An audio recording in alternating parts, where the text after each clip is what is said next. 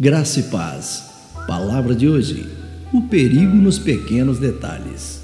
Quem é o homem que deseja a vida, que quer largos dias para ver o bem? Guarda a tua língua do mal e os teus lábios de falarem o engano. Salmos 34, versículos 12 e 13. Deixe-me te dizer, a derrota de Napoleão na Rússia há 200 anos foi atribuída ao severo inverno russo especificamente porque os seus cavalos estavam usando ferraduras de verão.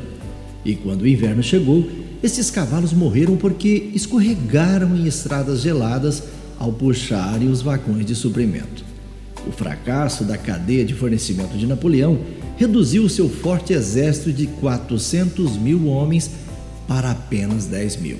Um pequeno deslize, um resultado desastroso. Tiago descreveu como um deslize da língua pode fazer um grande estrago. Uma palavra errada pode alterar as carreiras ou os destinos das pessoas.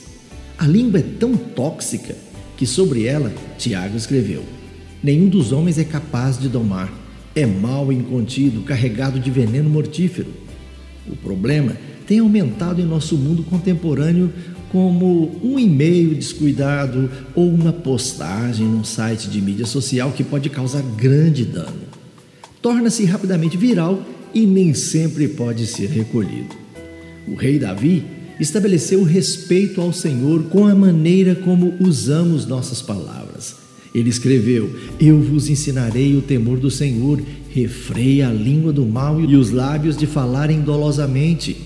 Ele decidiu: Guardarei os meus caminhos para não pecar com a língua, porém mordaça a minha boca. E eu quero lhe dizer: vamos pedir a Deus, dizendo assim: Senhor, ajuda-nos a fazer o mesmo. Lembre-se, nossas palavras têm o poder de construir ou de destruir.